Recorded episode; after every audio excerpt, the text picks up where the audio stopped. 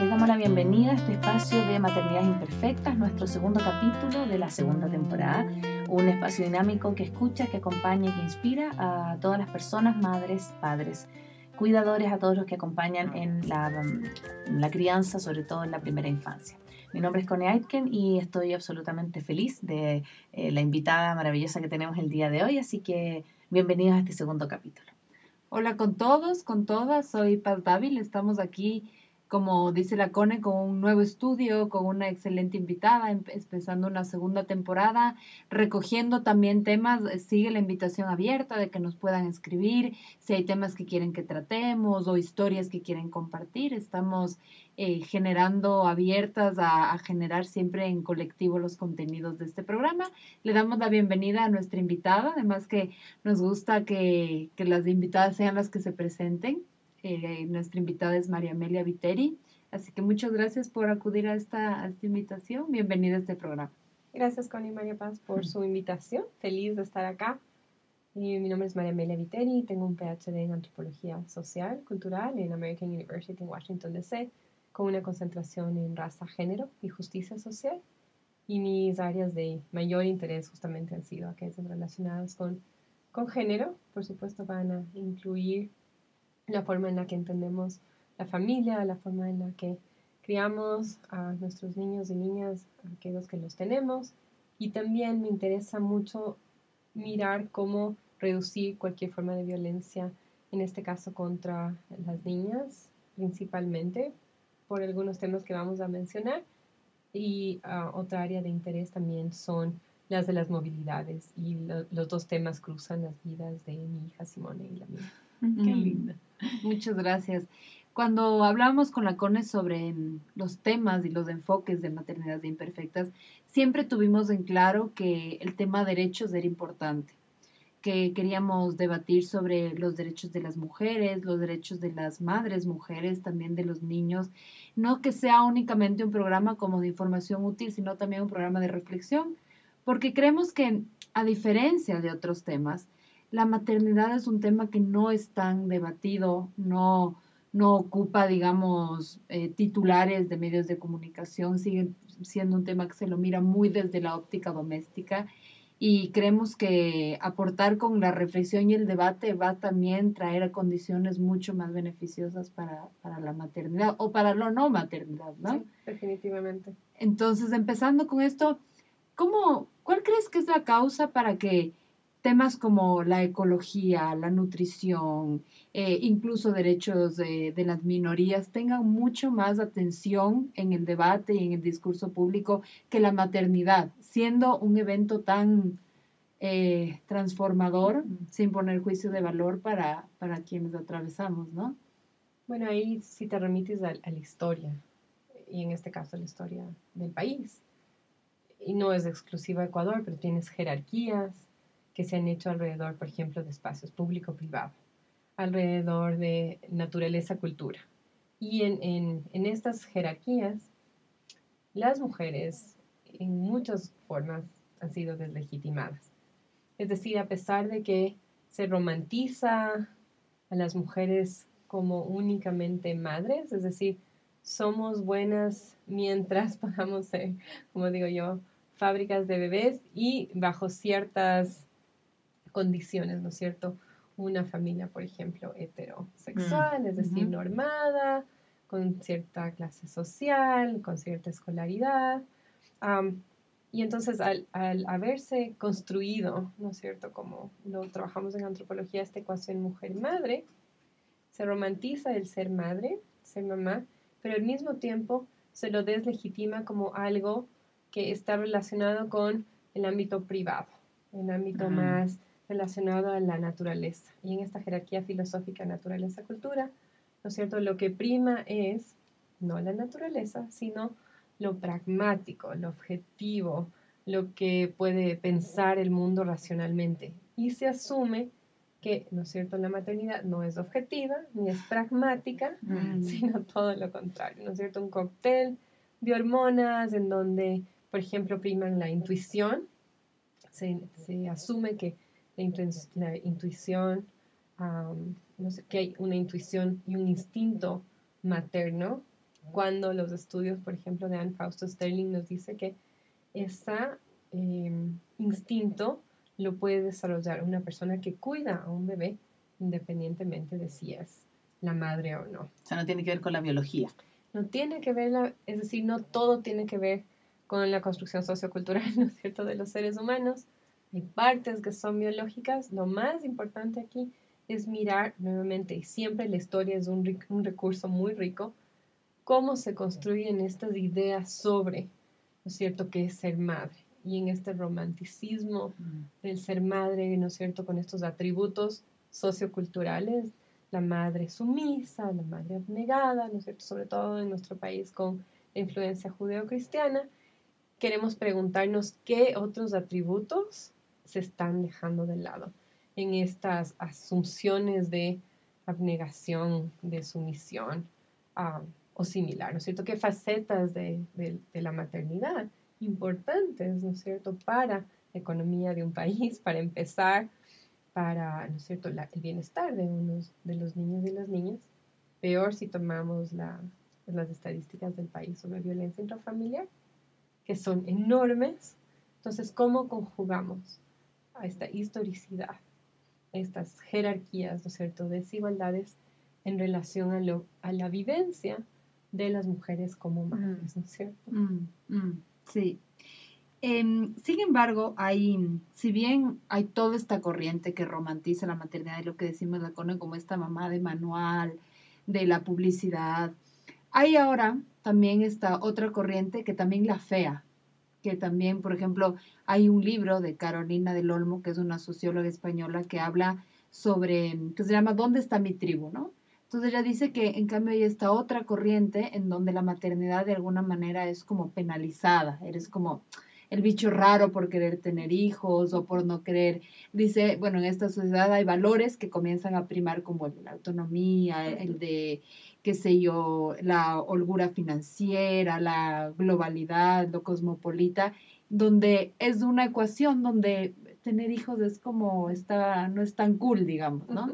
Entonces, es como que lo que decimos aquí en maternidad es que hay estos dos escenarios enfrentados. Uno el de la madre perfecta o uno también el de la madre desbordada. Cuando la experiencia de la maternidad es como, como en el medio, ¿no? Como además muy, muy particular, muy, única. Exacto, Muy única, sí. ¿Cómo ves tú este, otra, este otro imaginario que, que también tiene su...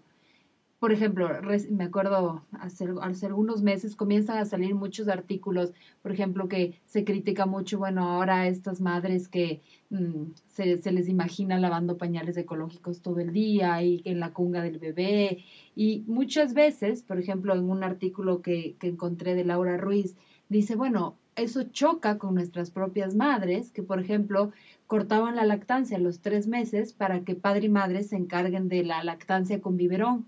Y ahora vuelve una corriente que desde la OMS dice que es conveniente la lactancia mínimo hasta los dos años. Entonces, como que hay esta, estas dos, Esta como- pugna, esta ¿no? pugna, ¿no? Y, Sí. y las mujeres eh, como en el medio. Claro que sí, yo creo que la pugna es parte del mismo, si quieres, formas de imaginar la maternidad, que como son so- social y culturalmente construidas, pueden afearte, como tú dices, o es decir, lo que yo miro, si quieres, como experiencia personal, como madre de Simone, que tiene 19 años, y como estudiosa de los temas, es que la sanción social para las mujeres madres va a ser en cualquier, de cualquier manera. Es decir, si tratas de ser la supermamá, van a haber críticas. Si no eh, estás cerca de ese rol de supermamá, eh, también vas a, vas a hacer críticas. Es eh, es esta premisa, si quieres, en donde nos ha ubicado históricamente el ser madre y en este caso, el ser mujer y en este caso madre, no te permite ganar, entre comillas. Es más, contemporáneamente, me parece que ahora tenemos mucha más carga que, por ejemplo, la que tenía mi madre. Entonces ahora, como tú decías, María Paz, no solamente se espera que seas una excelente mamá, sino que esa mamá tiene que ser profesional y además tienes que verte de una manera y además tienes que ser excelente amante esposa, tienes que amar, idealmente tener algún hobby, Mm, Ah, tienes que claro. además poder viajar, tienes que tener cierta afluencia económica, si es que hablamos, ¿no es cierto?, de cierta clase social más privilegiada.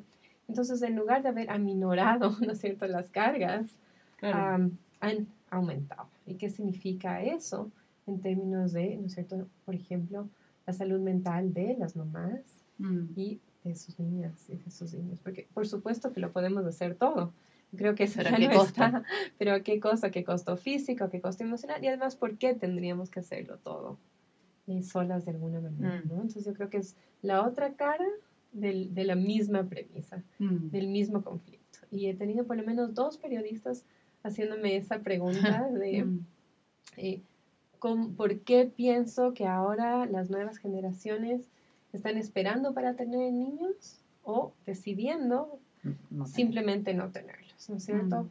Porque, es, eh, porque no hay las condiciones, si bien hay las condiciones económicas en, en, es- en esta clase social nuevamente que puedes escoger, eh, el- la imaginación de vida no encuentra un sitio para un bebé. Y esa imaginación de vida es una vida global, cosmopolita, de viajes, ¿no es cierto?, de trabajos que entrañan mucha movilidad, por ejemplo, de hobbies, ¿no es cierto?, claro. que también entrañan, no sé, es tres horas diarias de, de tu día, por lo menos. Claro. Entonces, ¿dónde entra ahí, ¿no es cierto?, uno, una bebé. Mm. Bueno, pues no, no entra en el paisaje, ¿no? Claro. Y yo, yo pensaba en esto que hablábamos al inicio, como de, de estos roles o de estas características que se le imponen al ser mamá. Yo viví un tiempo en México y allá la adoración a la madre es impactante. Está la Mm. Virgen de Guadalupe, pero está, yo viví el Día de la Madre y era más impresionante que Navidad. O sea, las calles se paraban, no había posibilidad de encontrar un restaurante abierto porque la veneración que tiene el mexicano con su mamá es impresionante. Yo tenía una amiga que no tenía bebé en ese tiempo y su abuela le decía que era una niña, que ya tenía 29 años, 30. Y ella le decía, no, ma- abuela, yo soy una mujer. No, porque tú no has sido madre. No has sido, no eres mujer. No Entonces, que- claro, ¿cómo cargar con esto Sí. histórico en Sí. Quizás desde, desde la mirada eh, como social solo nos construimos porque fuimos madres? Entonces ahí merecemos un respeto o una valoración social o estamos escalando socialmente, no sé cómo. fuera ¿Cómo lo ves? ideal. Además, es que esa es la trampa, ¿no es cierto? Que Ujú. lo vemos en investigación, lo vemos a nivel personal, que tienes esta aparente idealización de la mujer como madre. Entonces, si es que seguiríamos con ese pensamiento, dirías, bueno, si hay una ultravaloración a las madres, entonces esa ultravaloración debería protegerlas, por ejemplo, de Claro. violencia. Y entonces agarras la última encuesta de violencia que tenemos en el país. Y el dato, uno de los datos que nos asombró a las estudiosas de, de género es que mientras cada niño que tiene a una mujer en este país aumenta su vulnerabilidad de violencia física, sexual, simbólica y verbal, ¿no es cierto? Cuando la premisa te dice, bueno, si somos tan valoradas, eso debería actuar como un escudo. Claro. Pero no solo no funciona como un escudo, las estadísticas nos están Sino que diciendo te te vulnera, Te vulnera, aún claro. más. ¿No es cierto? Entonces, como digo, es una trampa, ¿no es cierto? En ciencias Mm. sociales decimos es un tropo, porque cómo sales de la trampa del tropo que te eh, crea un- una idealización, una representación ideal de una madre, cuando la sociedad de- detrás de esa representación lo que está haciendo es, eh, al mismo tiempo, si quieres, violentando o solamente idealizando a esa mujer en tanto sea cumpla con los mandatos de género más tradicionales. En el instante que te sales de los mandatos de género más tradicionales, te vas a salir todo el tiempo, porque es, es un Totalmente. cajón, una caja imposible de calzar 24/7, vas a tener una sanción social. Entonces, ¿qué significa para las mujeres? Y además, también, ¿qué significa para las mujeres que quieren ser madres, no pueden? ¿Qué Uf, significa claro. para las madres con embarazos forzados, como, ¿no es cierto?, miles de niñas en este país. Am, ¿Qué significa para, la, para estas madres con embarazos forzados que no pueden tener acceso a un aborto que cuide su vida? ¿No es cierto? Entonces Mm. tienes en dominó, en efecto dominó, o en efecto cascada, una serie de consecuencias alrededor de una misma premisa, si quieres ponerla así, una sobreidealización de la figura de las mujeres como únicamente madres, ¿no es Exacto. cierto? Exacto. Nos cuentas que, bueno, Simone, tu hija tiene 19 años Sí. y tú tienes un artículo precioso que me compartiste de cómo fue tu experiencia siendo mamá, viviendo afuera, haciendo tu doctorado. Sí. ¿Cómo, cómo funcionó esa, esa experiencia? ¿Qué, digamos, cómo lo lograste, qué, cuáles fueron los apoyos, viendo ya, o sea, viendo pasado, viendo ya hacia atrás, ¿cómo lo, lo evalúas ahora? Sí, y justo como te contaba María Paz, antes de venir a la entrevista, eh, con mucha fortuna, Simone tenía una hora de su tiempo sin clases, porque ahora vive en Chicago, y le conté de la entrevista, le mandé el guion, y le dije, quisieras hablar de las cosas que tú crees que funcionaron para ti. Em, y, me dio mucha retroalimentación que fue, que fue muy lindo, ¿no? Entonces me dijo, yo creo que esto funcionó, esto no creo que funcionó tan bien. en todo caso, lo que sí funcionó, y ahí estoy pensando en que los primeros cuatro años de Simone eh, fueron como madre soltera, ¿no es cierto? Que marcó eh, formas de entender la maternidad. Y además en ese momento estaba en una de mis si quieres, cúspides de, terminando, bueno, terminando, terminando maestría de estudios de género en ciencias sociales en Flaxo, en el Ecuador, y mudándome a Washington, D.C. para la beca del PhD en antropología sociocultural. En esa transición, uh, lo que yo pensaba desde todo el conocimiento de estudios de género y feminismo, maternidades feministas contemporáneas, era qué tipo de niña yo quería formar entonces tenía mm. muy claro qué quería yo que Simone tenga en su cajita de herramientas, como ya le digo, y qué quería y, de qué quería escudarle o por lo menos darle herramientas para confrontar. Entonces, por ejemplo, sabía que yo no quería que Simone crezca con una idea estereotipada o eh, constreñida de lo que ella pueda escoger. Entonces, Simone creció tanto en esos cuatro años como después de nuestra mudanza a Estados Unidos y después en, nuestro, en nuestra familia, ¿no es cierto? Con mi esposo actual, David Barmetra, que es estadounidense, que adoptó a Simone como, como es, su única hija, ¿no es cierto? Decidimos que esta hija era nuestra única hija. Em, por ejemplo, que ella no adopte la idea del príncipe, ¿no es cierto? Que soy muy tridada, pero, es pero es impactante y tenemos suficientes estudios para saber que si las niñas crecen hasta los seis años, sin cuentos Disney o similar o sin estas representaciones tan estereotipadas, o al menos tienen ah, un balance en contra, digamos, de estas eh, representaciones. Después de los seis años van a tener más elementos para ser más críticas, de pensar en esa figura de, de princesa de maneras más combativas y no tan pasivas, ¿no es cierto? Entonces estaba pensando en eso y también pensando en no limitar por ejemplo, desde lo que ella quiere ponerse cuando ella se viste, a los juguetes, por supuesto, con los que ella quiere jugar, las actividades con las que ella quiere jugar. Y logré eso, estoy segura, mucho más, con mucho más éxito, al vivir en una comunidad, ¿no es cierto?, como la de Washington, D.C. Pero en esos cuatro años acá logré crear una comunidad intencionada, como yo le digo. Es decir, rodearme de mujeres familia, amigas como familia, que podían aportar esa, ese sentido de ser mm. mujer como ah, mujeres empoderadas, independientes, eh, que ella tome, si quieres, como un modelo, ¿no es cierto? Pero bueno, porque yo lo podía hacer bajo mis circunstancias, ¿no? Y algo que en lo que Simone se convirtió fue, como yo lo escribo en el artículo, es como en un motor. Entonces, en lugar de verle como un un obstáculo, ¿no es cierto? Como muchas eh, amigas ahora hablan de su posible maternidad en relación con sus carreras, ¿no es cierto? Es verla como un motor, es decir, como Simone me impulsa a pensar en temas relacionados con género y movilidad, como Simone ah, impulsa mi creatividad, ¿no es cierto? Además, como eh, en mi PhD, que es, ¿no es cierto?, tan brutalmente demandante, el tener una niña, a diferencia de todo el resto de mi, de mi promoción, que no tenía niños y niñas, ella era la única niña de mi promoción, era que yo tenía que parar, ¿no es cierto? Entonces, mis mm. compañeros y compañeras podían dormir en la biblioteca, no mm. comían, qué sé yo, porque estás ahí enfocada en... Al 100%. al 100%, porque si no, bueno, no vas a poder con, este, con estos estudios. Yo tenía que parar e ir a recoger a Simone, llevarle al parque, eh, cocinar, eh, en fin, o buscar algo de comer saludable, comer juntas, ir al museo. Y en esas actividades yo podía tener espacios para, ¿no es cierto?, como recargarme Claro. y después retomar Claro. el texto. Claro. Entonces esa fue, Incluso de captar las ideas. Qué lindo. fue, Sí. fue precioso. Y después, Sí. ¿no es cierto?, cuando era un poco más grande, mientras jugaba en el parque, en ese tiempo, ¿no es cierto?, ni iPads todavía.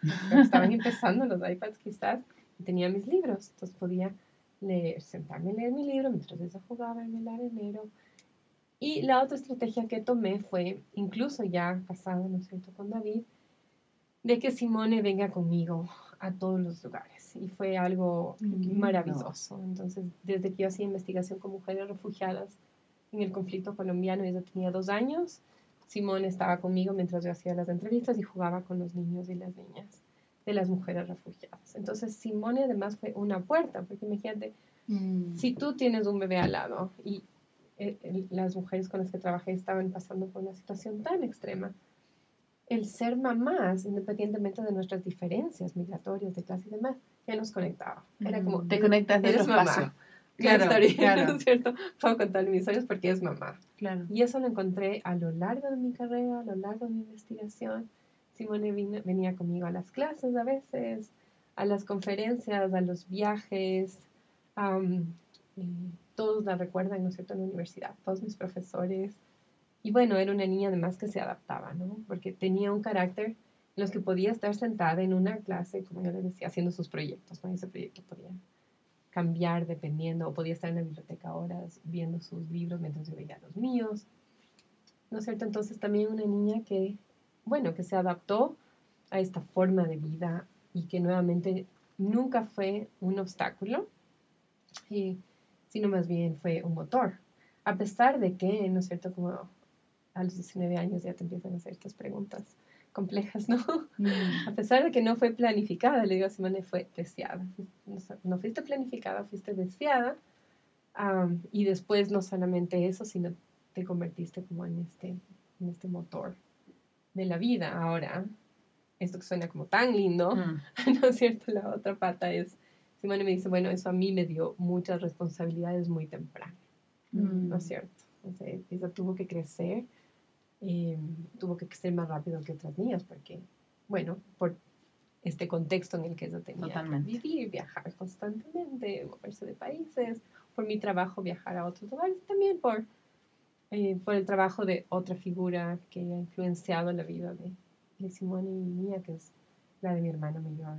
eh, que de alguna manera nos, nos pavimentó el camino, ¿no? Y como ella vivía en otros países por su trabajo, digamos que la vida de Simone es de, de mucha eh, interculturalidad, Mm. multiculturalismo.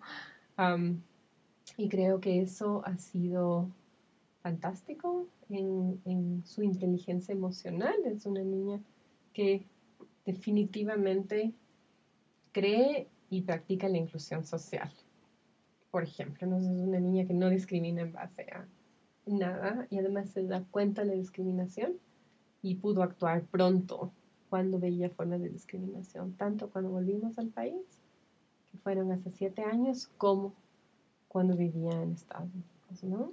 Entonces, creo que una serie de elementos que se conjugan, que lo que sí te muestran, siempre les, en, mi- en los talleres que yo, que hago sobre temas de violencia de género o en mis clases con mis estudiantes, les digo, les- yo les puedo dar el ejemplo empírico, ¿no es cierto?, de mi propia hija, de que si trabajas con las niñas desde temprana edad, les das ciertas herramientas, ellas cuando crecen van a poder ser este, este tipo de mujeres, ¿no es cierto?, que van a, a cuidarse a sí mismas Mm.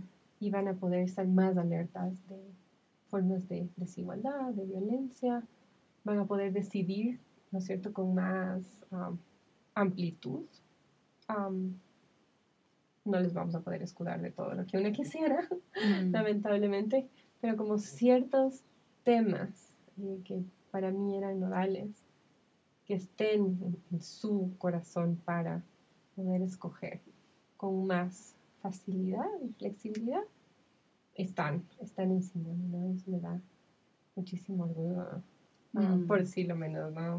Mm. mucha gratitud, sí, Mm. mucho agradecimiento. Mm. Sí, tomo algo de lo que tú dices que me llama mucho la atención, porque yo también tengo una hija. Y, y yo recuerdo que en la época en que yo era niña sí existían las princesas Disney, pero no con la fuerza que hay ahora. No con que tú vas a un lugar de cumpleaños y si quieres celebrarle a tu hija un cumpleaños, eh, o se lo celebras de perro o de princesa Disney, porque no hay otra, otra opción. Entonces, es súper fuerte lo que tú dices y me llega mucho como esto de, de, buscar la persona que tú quieres que tu hija sea. Más, no, no se trata de manipular quien sea que, no, sino Exacto. que como entregarle las herramientas necesarias sí. para que pueda discernir y pueda escoger, porque yo siento que al momento que ya te conviertes en mamá, si no es deseado, la maternidad es una cárcel y es algo que no sí. te cuesta mucho salir. Y si tienes esta idea del príncipe azul, que un hombre te va a venir a salvar uh -huh. y a solucionar todo, la maternidad es aún más esclavizante. Exacto porque no tienes las herramientas tú para poder salir por ti misma y pensar y ser un ser que te das cuenta de decir, no, o sea, esto lo decía yo y esto eh, es igual por igual, los dos tenemos responsabilidades, él no me ayuda en la casa, sino que es el papá de la guagua, así como yo soy la mamá. Exacto. Entonces me parece súper interesante porque está esta, la princesa desde los seis años te romantiza sí. una idea de maternidad que sí. cuando llegas a los 30, eh, no sé si eres mamá antes, sales del hospital y pretendes verte estupenda como la princesa Kate a los siete horas de dar a luz y no Exacto. es verdad. Es completamente real y son otras formas de violencia, ¿no? Simbólicas, sí. para empezar. Mm. Entonces, algo que nos parece menor, como inocuo, claro. ¿no es cierto? Dentro de este contexto más histórico, este, de este paisaje, ¿no es cierto?, el que he mencionado, ya no es tan inocuo. Claro. Es decir, y sí hay formas um, específicas y rápidas en las que uno puede entre comillas, intervenir, por mm. lo menos para que esta niña, estos niños, y ahora más importante todavía trabajar con los niños en sus masculinidades para que estas no sean dominantes y violentas mm. a futuro. Entonces yo mm. creo que las mamás que tienen niños tienen más responsabilidad de la que yo tuve con la Simone, por la manera en la que las masculinidades están socializadas, ¿no es cierto? Y se han tocado poco, o, o, o, casi nada, ¿no? O se han cuestionado poquísimo, están, como me dicen mis estudiantes, ¿no es cierto? Hay tanta presión eh, de su grupo para actuar de cierta manera, aunque esta manera no sea la ideal, aunque estén en desacuerdo. Lo que es ser hombre, ¿no? Exacto. Que mm. les pone en cuidado, en riesgo, ¿no, ¿no es cierto? Les pone en peligro. Pero ¿cuántos de estos chicos o niños pueden parar a su grupo y decir, yo me distancio, no voy a hacer esto, y, y, hago otra cosa, ¿no es cierto? Mm. Sobre todo a ciertas edades como, Totalmente. La adolescencia. como la adolescencia, ¿no? Siendo esa una de las más ¿Y cómo, cómo relacionas la...? Porque claro, a veces la gente puede pensar que el tema de la inequidad de género pasa por un discurso, qué sé yo, académico, feminista, eh, cuando sus consecuencias están en el día a día, ¿no es cierto? Y también en lo que tiene que ver con la violencia. Es. ¿Cómo relacionas? ¿Cómo, ¿Cómo el impacto, digamos, de una sociedad en donde se facilita, legitima la inequidad de género, luego se devuelve en patrones de violencia que viven uh -huh. nuestros hijos? Sí.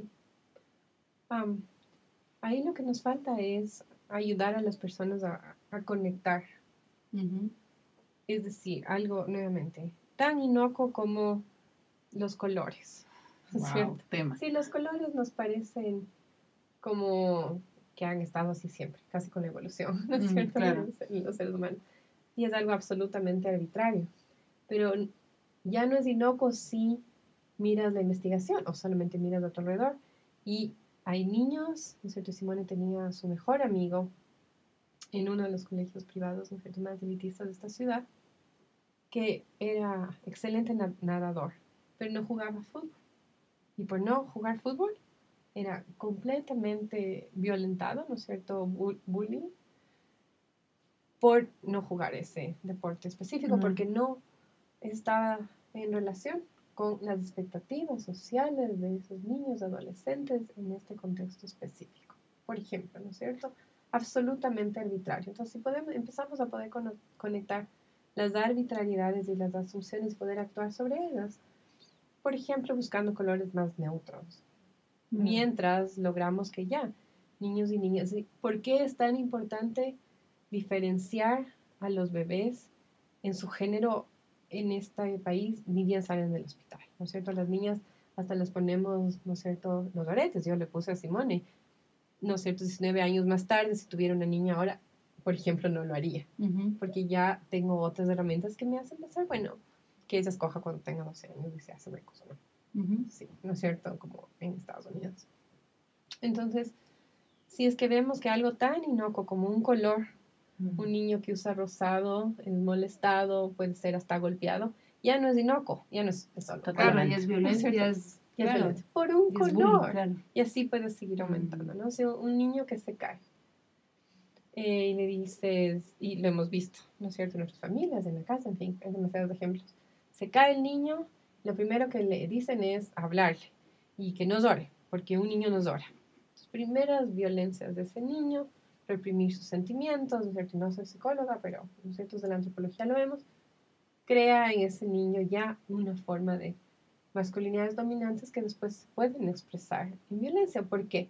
Porque no le estás dando las herramientas de comunicación, de mediación y de diálogo. No le estás dando la oportunidad de decir, me dolió, me dolió la rodilla y me asusté. Y me siento así. porque tú haces cuando una persona se cae o le pasa algo malo, lo que esa persona realmente necesita es que le confortes, ¿no es cierto? Que le digas, bueno, ¿qué pasó? Me dolió, pasa el susto. En lugar de eso, ¿no es cierto? Les arandean, les gritan y les dicen que los niños no lloran.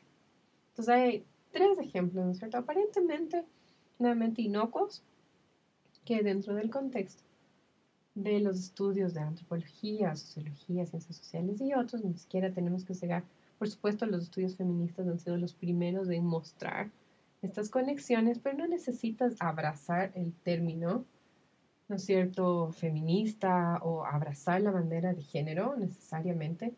Lo que puedes hacer es abrazar eh, una familia sin violencia. Puedes abrazar una, una, comunidad sin violencia, ¿no es cierto? sin necesidad, si no te sientes cómoda, ¿no es cierto?, por todos los estereotipos, sin abrazar estos otros marcos que sí nos han enseñado cómo se pueden evitar hasta transformar los patrones de violencia culturales, ¿no es cierto? Eh, y nuevamente, si agarras las estadísticas de tres de, tres de cada seis niñas en este país, ¿no es cierto?, han sufrido algún tipo de abuso sexual. Eh, también los niños, es cuando agarras las cifras de, de, de investigación, y hay un libro em, que está libre acceso que se llama Patrones Culturales contra las Niñas en el Ecuador. Es una investigación cual y cuanti con niñas y niños en la Sierra Central específicamente, em, urbano, campesino, eh, rural. Y lo que te muestra es que si es que cambiaríamos los patrones, como los tres ejemplos que dije, y muchos otros, pero son tres, podríamos reducir hasta eliminar esa idea de las niñas y los niños como cuerpos disponibles.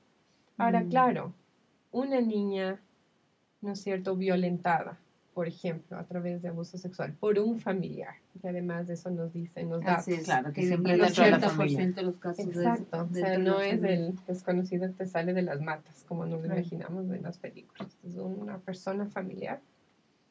Eh, la diferencia biológica es sí, es que esta niña en edad reproductiva se va a embarazar. Ese embarazo a ella le va a poner en una condición extrema de riesgo de su vida, ni se diga de la vida de ese niño o niña y va a reproducir, ¿no es cierto?, otras formas de violencia, desnutrición, bajo peso y va a reproducir en muchos casos círculos de, pobreza o una falta de movilidad social, falta de bienestar que no es exclusivo, porque a veces se piensa que es exclusivo a ciertas zonas, a ciertas clases sociales. Las estadísticas nos dicen que no necesariamente. Sí hay provincias en donde es mayor, eso no implica que solo ciertas provincias o solo ciertas comunidades son las que están embarcadas en pensar en los mm. cuerpos de las niñas como disponibles. Y eso no está desligado necesariamente de estas asunciones de que un niño no llora, que un niño es bien hombrecito y tiene que usar celeste. Eh, corres como niña. ¿Qué le dice eso a una niña? ¿No es cierto? Cuando escucha en el kinder. Bueno, no sabe, y hay investigaciones sobre eso, ¿no es cierto? Incluso hay un clip que, quizás lo vieron y si no les comparto, de, eh, está en inglés traducido al español, de estas frases. ¿Qué pasa cuando Mm, una sí, niña, Es ¿no es buenísimo. cierto? Like Sí, corres como niña. Es decir, corres mal. Después las niñas desmenuzan este mensaje y se dan cuenta que lo que les están diciendo es que los niños se dan cuenta que lo que les están diciendo es correr como niña es correr mal, correr no rápido, comer correr medio raro, es decir, algo estás haciendo mal si estás haciendo no como una niña y a la niña que le dice lo que yo hago, es decir, si es que yo corro, ya va a ser mal, porque soy una niña. Exactamente. Entonces, no tengo posibilidad de hacerlo bien. Exacto. Y baja la autoestima y es en algo en lo que sabemos que tenemos que trabajar 100% en la autoestima de las niñas sobre todo, pero también de los niños, porque son las inseguridades de los niños creados por su familia primero, diría yo, que después les hacen usar herramientas de violencia en lugar de usar eh, herramientas de solidaridad o de comunicación para resolver conflictos. Entonces tienes aquí toda la teoría de resolución de conflictos que empieza desde cómo tú educas, piensas a tus niños y niñas en una sociedad que además es en extremo adultocentrista, ¿no Mm. donde el niño no escucha, el niño todavía no sabe lo que es mejor para él, No se acuerda. la niña no entiende, entonces yo le voy a explicar lo que es mejor para ella sin escucharle, ¿no? Es decir, tendemos a hacer mucho eso con nuestros niños y nuestros jóvenes, más en este país, en mi experiencia, ¿no es cierto?, Mm. de, de ser bicultural, que por ejemplo en países del norte como Estados Unidos. Mm. ¿Qué otras, bueno, has dado ya muchas, pero qué otras claves crees que son importantes para educar a nuestros hijos e hijas en, en la conciencia de la igualdad de género, de la equidad? Bueno, otras claves son escuchar, ¿sí? Algo que, que yo lo hice y después en la adolescencia de Simone lo hice menos, ¿no es cierto? Y ahora Mm. me cuestiono como qué estaba pasando en ese momento para, Mm. para no escuchar todo lo que Simone me trataba de decir, Mm. ¿no es cierto? A gritos y yo estaba, no le estaba escuchando. Entonces, le escucha en sus diferentes periodos eh, de crecimiento para saber cuáles son sus necesidades puntuales, cómo están mirando el mundo, cómo están asimilando las formas en las que tú estás pensando el mundo, ¿no es cierto? Que son divergentes de las de ellos y de las de ellos. Y sobre todo, em, tener conciencia de que estos mandatos de género, ¿no es cierto? Que son asunciones estereotipadas sobre qué es ser mamá, qué es ser papá, qué es ser niño, qué es ser niña. Sabe que esas están como rondando en tu cabeza y que necesitas, eh, como digo, dar uno o diez pasos atrás cuando suceden, ponerlas a, llevarlas a tu consciente y después volver a actuar sobre ellas. Entonces, si haces un comentario estereotipado, es que las niñas, es que las niñas no hacen eso. No es deberían cierto? sentarse así. Ah, Sí. O es, que, porque me acuerdo de una amiga, ¿no es cierto? Tenía una, unas mejores amigas. Su niña era como, entre comillas, machona, ¿no es cierto? Entonces eh, odiaba ponerse vestido. Y cada vez que mi amiga quería ponerle vestido, esta niña lloraba y pataleaba porque no se sentía cómoda. Entonces, por ejemplo, escuchar a esta niña. ¿Por qué tendría que ponerse vestido? Incluso si es para algo formal. Ahora ya hay tantas opciones que puedes ser hiperformal sin Claro, poner- ¿no es pantalón. cierto? Claro. Pero que eran las ideas fijas, ¿no es cierto?, de esta mamá que pensaba que si no le ponía el vestido, que se yo, para el bautizo de tal persona, esta niña iba a estar fuera del De los cánones, social, mm. ¿no es cierto? Entonces, ¿cómo negocias las expectativas y las presiones de tu comunidad para poner primero la salud de tu niña? Y ahí lo que tienes que hacer es, o de tu niño, convertirte en su, en su cheerleader, ¿no? En su abogada, Mm. entonces, si esta niña dice, yo, yo no quiero ir con vestido a esta fiesta donde todas las niñas van a ir con vestido, entonces tú estás ahí para decirle, mira, esto va a pasar. Escenario uno, escenario dos, am, probablemente te van a hacer, hacer sentir mal, probablemente vas a tener comentarios de, eh, ¿por qué no estás con Si vestido? estás como hombre. No es cierto, parece un hombre. O si se está subiendo a los árboles cuando las otras niñas están sentaditas, ¿no es cierto? Como les han enseñado, no porque ellas sean así tranquilitas ni mucho menos. Poder ser su abogada y poder decirle, esto es lo que vas a experimentar cuando te sales de la norma, pero yo voy a estar al lado tuyo, Mm. hombro con hombro, para sostenerte. Y ella te va a decir, ok, lo voy a hacer, o quizás no estoy lista, ¿no? Esperemos. Mm. Pero Mm, lindo. Que, ¿no es cierto? Que ella o él sepan que tú vas a estar ahí al lado, al lado suyo cuando toda la sociedad va a estar en su contra, porque cuando tú vas en contra de los mandatos sociales, que acá son todavía tan rígidos, significa que esos niños y niñas van a tener un, un tiempo, va- la, va- la pueden pasar mal Mm. temporalmente. Pero si tienen a su mamá, por ejemplo, que está a su lado diciéndoles, yo estoy contigo para acolchonarte, conforme van creciendo van a poder tener otra perspectiva del mundo, que a su vez, ¿no es cierto? Y las antropólogas somos muy, todavía creemos en la humanidad, somos muy utópicos en eso, esos cambios micro, ¿no es cierto? Ese niño, esa niña cambian, tienen otra perspectiva del mundo y después van a influenciar a toda a su, su comunidad. comunidad y esa comunidad a otra Exacto. comunidad. Y así es un efecto. Y, y el día de mañana yo pensaba Enorme. de los mandatos sociales. Me pasa que yo mi hija, eh, cuando le pongo zapatillas azules y voy acá a la esquina con ella, es qué aventurero. Porque le fascina andar subida arriba del obra. Cuando le pongo zapatos rosados, es que tierna.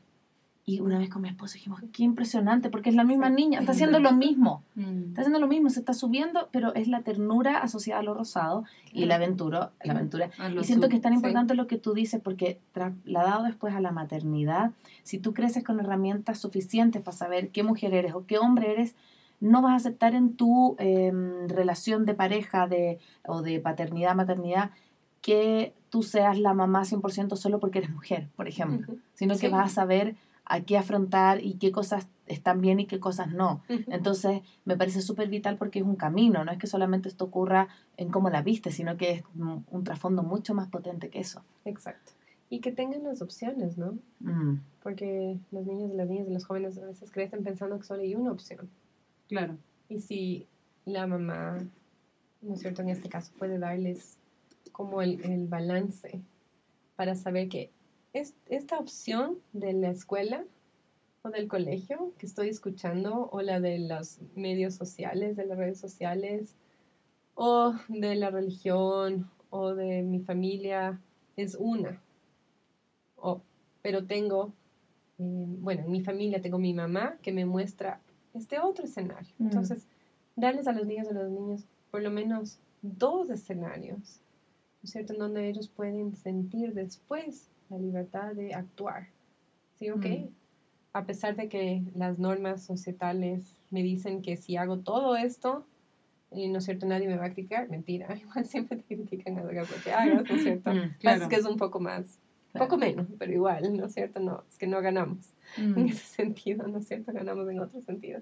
Y entonces mejor tomo estos riesgos, empoderada, si quieres, o gracias a la autoestima que en este caso, ¿no es cierto?, mi mamá me ha brindado. Algo que mencionó Simone ahora que me parece muy lindo es que ella dijo, eh, me parece súper importante que las niñas sepan que sus mamás son personas, es decir, Mm. que son vulnerables, Claro. que les duelen cosas, que tienen malos días, Claro. Ah, y me dice, y, y yo me acuerdo que tú me, nos- me decías, tú me decías, mi amor, se me cae el mundo en este día porque es, mi profesor me dijo esto, para esto, no entre, no, lo que sea, no tengo este deadline. Ah, no sé, me siento como oh, completamente Desbordado. des- desbordada. Y por eso ahora me vas a ver preocupada, me vas a ver así un poco después, pero mañana voy a estar mejor. Necesito, necesitamos llegar a la casa, voy a tomar un té, voy a dormir y mañana va a estar mejor. Y efectivamente, el día siguiente estaba mejor, pero me decía eso, a mí me daba una tranquilidad de, de saber que, Es un momento. está así. Claro. Claro. Además sé lo que le está pasando, claro. ¿no? Porque otra No me cosa... hago cucos. Exacto. Claro. O que eso me dice, no sé, mamá, te noto preocupada. Le digo, no, mi amor, todo está bien. Cuando nada está bien, ¿no es cierto? Por ejemplo, entonces decía yo, yo aprecio mucho y creo que eso es muy importante para las niñas porque nos, nos permite saber que las mamás son seres humanos, porque a veces las, las niñas, los niños tienden como a sublimar, Claro. ¿no es cierto? Sobre todo mientras están creciendo las mamás, de que eres un ser humano y, de, y así nos podemos conectar desde nuestras vulnerabilidades, ¿no es cierto? Y no sé, eso me pareció Claro. Viniendo de esa... Y luego ella puede también escuchar sus sentimientos y Eso decirlos. O eso sea, dijo. Y eso me ha ayudado a mí a- a poder claro. expresar, como, ¿no es cierto? Ahora no es el mejor de los días, y voy a hacer estas cosas mientras pasa, ¿no es cierto?, la ola de lo que sea, ¿no? De estar súper ocupada o súper triste o súper enojada, en fin, todas las olas que experimentamos como, como seres humanos, ¿no?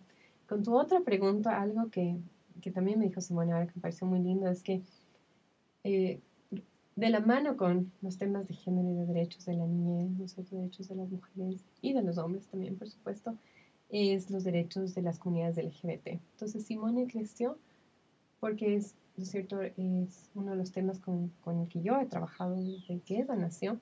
Creció rodeada de, ¿no es cierto?, sus tíos, por ejemplo, gays, eh, eh, creció rodeada, tuvimos un taller, por ejemplo, con personas trans, eh, en temas de prevención eh, y de bienestar. Entonces, ella no creció pensando que eh, el gobierno tenía que decidir quién ama a quién. O la mm. familia tenía que decidir quién ama a mm. quién. Y cuando se dio cuenta que había una sanción social, fue como a los siete años, cuando vivíamos en Maryland y él estaba en el colegio Quaker, que también ayudó muchísimo, ¿no es cierto? Los Quaker, una comunidad pacifista, em, eh, no religiosa, espiritual, que aboga además por el ambiente y por la paz. Entonces, incluso en esta comunidad, ella se dio cuenta que había una sanción y que se usaba, por ejemplo, lo gay como un insulto. Me preguntó y cuando le expliqué, no podía creer cómo el amor puede ser sancionado. Así lo puso ella. Como no entiendo cómo a alguien se le ocurrió quién decide quién ama a quién. O sea, ella no lo veía en términos de género ni de identidad sexual, sino de... Ella lo veía de amor, claro. de puro amor. Mm. Y así fue como eso después lo explicaba acá sus compañeritos en la Academia Cotopaxi cuando tenían un, una charla sobre quién está a favor o no del matrimonio igualitario. ¿No es cierto? Mm. Es como, ¿por qué te va a importar quién ama a quién? ¿Cierto? Pero sabes que me, me viene, mi esposo tiene, bueno, dos sobrinas, ellas viven en San Francisco, la Marina y la Isabel. Y claro, obviamente una sociedad mucho más abierta y tal, y yo converso con ellas y tiene un nivel de madurez que yo no encontraría en niños de acá. Y eso porque yo digo aquí más bien como que hay esta tendencia que los papás no quieren abrir tanto. O sea, mientras más gente igual esté al lado tuyo, sentada en tu colegio, por eso elijo de colegio, además. Y mientras vivamos solo por esta parte, mejor. Entonces, más bien hay como, hay lo contrario, abrirse, sino más bien es como estar todos juntitos en el mismo barrio. Y luego, o sea, el nivel de, yo, el nivel de madurez que veo en la Marina Elizabeth y los temas de conversión que puedo topar con ellas, es como si estuviera hablando con ustedes casi, mm. cuando no tiene más de 11, 12 años. Y aquí, por esta especie de, no sé, de burbuja. Tiene su, finalmente tiene su consecuencia en el modo de analizar, de hablar, de evaluar. Entonces, homogenización, ¿no? Claro. Porque en Quito somos 3 millones y después los círculos son tan pequeños que siempre estás encontrándote más o menos con las mismas personas en todos tus andares, ¿no es cierto? Claro. La diversidad, que tenemos una diversidad enorme, pero la diversidad no está incorporada, ¿no? Porque hay, ¿no es cierto? No sabemos estratos sociales que van a impedir, si se quiere así. Ese, ese contacto. Ese, esa forma de diversidad y eso es algo que yo aprecié mucho y que agradezco mucho que Simone creció, ¿no es cierto?, sus días, sus años más importantes en Maryland, porque a pesar de estar en, en esta escuela, que bueno, era otra burbuja, si quieres, dentro de Estados Unidos, por supuesto, había una diversidad religiosa, eh, étnica, em, lingüística, en la que ella ni siquiera tenía que pensar, porque era parte de su día a día, ¿no es cierto? Entonces, definitivamente cómo, cómo se homogeniza en contextos como el nuestro, ¿no es cierto?, la vida de, las, de los niños y de las niñas y cómo hacer para Claro, para saltar. Porque no es que no existe, o sea, tal vez no existe tan a la mano en las escuelas o tal, pero es como solo andate en, Alilalo y mira las comunas y los rituales que hacen a, a propósito del solsticio, o sea, es solo cuestión como de abrir, de dar un pasito nomás, ¿no? O sea... Y dar el paso a que la diversidad sea parte de la vida y no que asuste. Que la diferencia no sea una amenaza. Que no sea que yo, claro, que yo hable de algo diferente. Justamente yo le decía a La Paz que yo vivo hace tres años acá y una de las cosas que a mí más me costó dejar de Chile, aparte obviamente de la familia, de los amigos, fue esto de la diversidad. Porque allá claro, tú lo ves mucho más, quizás no es como Estados Unidos, pero sí a nivel latinoamericano es mucho más que acá. Entonces, allá eh, yo tenía un montón también de amigos, un montón de amigas, que yo decía, pucha, me encantaría que la Rafa creciera sabiendo que existen, así como parejas de tío y tía, existen parejas de tías y Exacto. parejas de, de, de- de amigos. Sí. Y decía, claro, voy a tener que buscar la manera de yo acá mostrarle eso, porque acá está igual. Lo que pasa es que acá pareciera que no existe, como es como la discapacidad. Una vez Leo también me decía, ¿por qué acá no se ven, por ejemplo, personas con síndrome de Down en los centros comerciales? Y dije, porque acá a lo mejor todavía no, la gente pareciera que los tiene que esconder, que Sí. pasaba en Chile, te estoy hablando, hace 20 años. Claro. Entonces yo creo que es la diferencia, es como Sí. esa, ese miedo a que el otro sea distinto a mí, Exacto. que no sea vestido de mi misma manera, que no sea de mi misma secta, Sí, totalmente. definitivamente. Y eso es algo contra lo que hay que luchar, ¿no? Es decir, hay que hacer extra esfuerzos, como tú dices, para asegurar Abrir que esta niña, este niño crezca en los espacios de diversidad. Mm. Sí. A veces menos rígida, si quieres llamarla, am, más posibilidades de cambio, ¿no? Para las nuevas generaciones, para sus guaguas, para sus familias. Es decir, Totalmente. ahí sí todos, todos y todas ganamos, sin Ujú. duda. Así es. Pero la impresión es que si es que tocas del status quo, todo lo que existe se va a desmoronar. desmoronar. Pero lo que existe no es bueno. ¿No es cierto? Yo Claro. siempre digo eso. O sea, lo que vemos en el mapa no está bien. Entonces, ¿por qué te agarras de algo que no está funcionando? Mejor irnos a algo nuevo para que funcione mejor. ¿no? Totalmente. Claro, y vivir, como tú dices, o sea, maternidades sin violencia y finalmente mujeres no violen- mu- mujeres violentadas finalmente van a tener también una propensión a violentar a sus hijos. O sea, Sin es duda. así, es eso está psicológicamente Sí. y científicamente comprobado, ¿no? Entonces sí tiene Exacto. una relación directa el hecho de que podamos vivir la maternidad con, con mucha más libertad de, de lo que nos funciona. Por eso también el programa tiene el EES por el plural, Sí. porque no es una No cuestión es una- como no es una única, receta. Mm. ni, o sea, ni única desde un punto de vista familiar, ni social, y que así pueda la mujer como también hacer de su experiencia, como vivir su experiencia desde el empoderamiento, que, que sí lo es, que un hijo sí es, o sea, puesto a nuestro favor, es un gran motor. Sí, O sea, en mi caso, ¿no es cierto? y en el caso de no miles, o sea, Enorme, como enorme que motor, este mismo emprendimiento, o sea, sin el Antón y la Rafa atrás, no hay tampoco. sí. Entonces sí ¿Cómo son así. creativa, claro. lo- lo que Recursiva. sí, recursiva, muy resiliente. Lo que sí con estas maternidades no violentas que tú mencionas que es importantísimo es el manejo de la ira, ¿no es cierto? Porque algo que, que nuevamente está naturalizado en el país y no solamente en Ecuador es eh, la manipulación, la violencia física o verbal o coercitiva o la amenaza con los niños y niñas y jóvenes. Como que eso les hace mejores seres humanos. Y tenemos el ejemplo atroz, ¿no es cierto?, de, del uh, Colegio Mejía, como un ejemplo de naturalización, en donde padres y madres, maestros, ¿no es cierto?, en lugar de hacer una marcha para Claro. que sus hijos no sigan violentados por los maestros, hacen una marcha para que los maestros sigan, ¿no es cierto?, Ujú. violentando a los Educándoles. chicos Claro. para que sean hombres, entre comillas, de bien. Entonces, definitivamente las mamás tenemos, tienen que, am, afortunadamente yo he crecido en, en familias sin violencia, es decir, mis padres nunca nos gritaron y ellos no crecieron con el marco de derechos de los niños, decir, ellos no tenían nada de eso, pero por alguna razón ellos no creían que la violencia verbal, peor física, era una forma de educar. Entonces yo crecí completamente fuera De esa, de esa de manera. formas, Sí, claro. ¿no es cierto? Para mí es muy extraño. Entonces, para mí fue muy fácil con Simone, por supuesto, no, no ejercer, escucharle, eh, ¿no es cierto? Eh, tener mecanismos de eso, manejo de la ira, porque por supuesto te sacan de las casillas, Obvio, ¿no es cierto? Claro. Y a diferentes eh, etapas Edades. de la vida, Claro. más que otras. Pero cómo no usas ni la coerción, ni la manipulación, peor la violencia verbal, simbólica o física, con tus niños y niñas es otro de los ingredientes para bajar hasta eliminar eh, la violencia de género y crear equidad.